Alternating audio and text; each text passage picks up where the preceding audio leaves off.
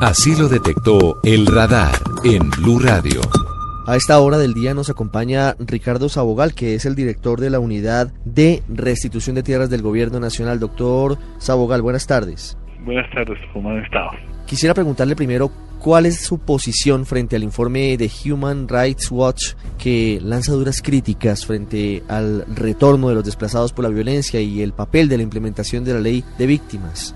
Fíjense que estas políticas restitutivas se han adelantado en otros países del mundo después del conflicto. Bosnia, lo que fue la ex Yugoslavia, aquí en Colombia no. Y obviamente implementar la política sí tiene enormes desafíos en temas de seguridad. Entonces entendemos el problema, pero también pues tenemos que ser un poco como realistas al decir que, que lo estamos haciendo en medio del conflicto y eso pues genera problemas como los que Human está apuntando. Quisiera que habláramos un poco de cifras. Precisamente el punto de controversia fue que, según el informe, luego de un poco más de dos años de implementada la ley de restitución de tierras, una sola familia recuperó lo suyo y regresó a su predio. ¿Cuántos casos de éxito tienen exactamente ustedes registrados en la unidad?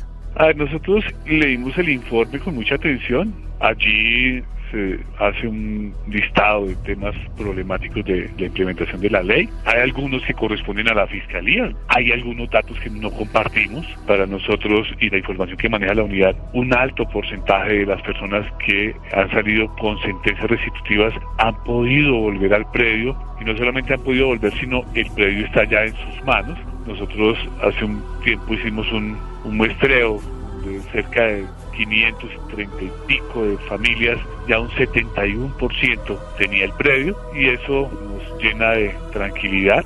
Ahora bien, y uno tiene que ser también muy claro, no es que la persona tan pronto le sale una sentencia restitutiva, al otro día ya tiene una casa de dos pisos en el predio. No, esto es un proceso también. Tan pronto sale la sentencia restitutiva, muchas de estas familias pues han estado durante largos periodos en la ciudad, sus hijos ya se casaron, están trabajando y la posibilidad de volver al predio es una posibilidad que la misma familia la discute y cuando llegan a la decisión de que van a volver, pues nos lo hacen saber. Para eso nosotros trabajamos con dos instrumentos, básicamente uno que es el de proyectos productivos, todo aquel que quiere volver, nosotros le decimos, nosotros le ponemos un proyecto productivo para que usted reinicie su vida allá en el predio y el Ministerio de Agricultura a través del Banco Agrario les ofrece una solución de vivienda.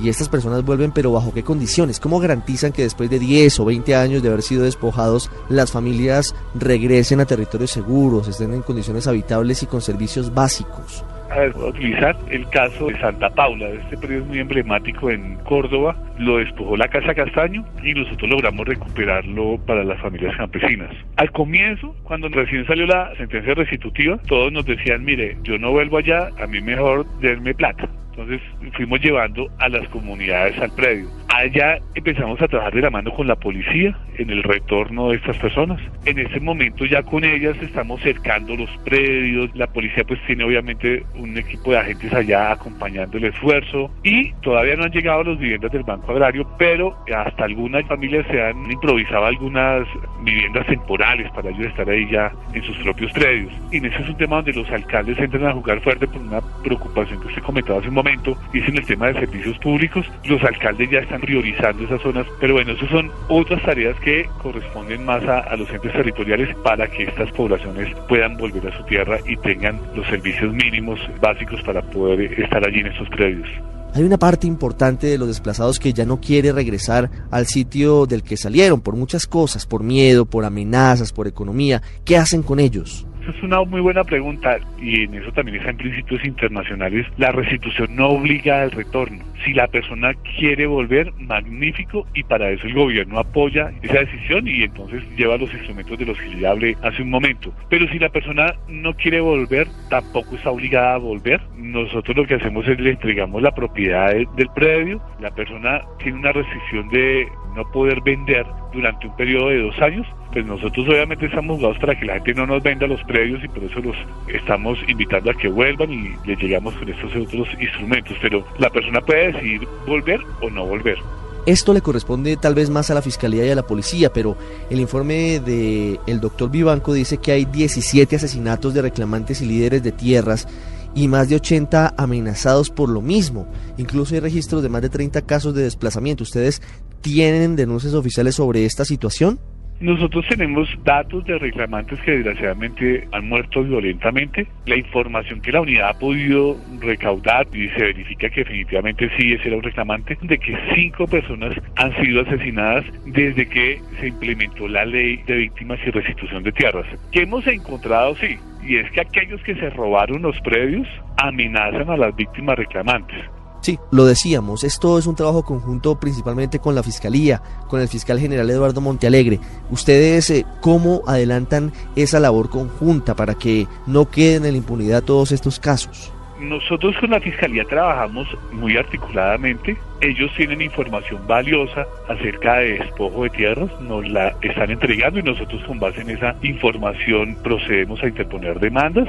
Ellos allá tienen un equipo dedicado a trabajar el asunto. Los resultados de las pesquisas que están haciendo pues solamente ellos lo saben, pero hay un trabajo armónico entre las dos entidades. Nuestra información fluye para allá y, y ellos también a su vez nos envían información muy valiosa. ¿Ustedes evalúan, han implementado la solución a los desplazados que no quieren regresar o no pueden regresar a sus tierras, entre otras cosas, por amenazas? ¿Tienen la posibilidad de entregarles tierras en otras zonas del país? Eso es posible, pero en el marco del proceso, pero eso tiene que verlo el juez. Nosotros tenemos un caso muy simbólico en el Meta, donde el juez llegó y analizó la situación y también la información de las víctimas que se llegó al proceso y el mismo juez dijo, mire, no podemos llevar estas personas a esos predios, por favor, entreguenle otro predio en otra parte del país y nosotros pues atendemos la orden. También tuvimos casos en el Cesar, en el Valle y en el Tolima, o sea, pero eso se da dentro del proceso. Lo que no puede pasar es que la zona donde está el predio no tiene problemas de orden público porque seguramente ya pasó la oleada de violencia ya están las condiciones y alguien nos dice yo no quiero ir allá, pues que yo ya quiero que me den en otro lado. No, eso no opera así, o sea, tiene que quedar claro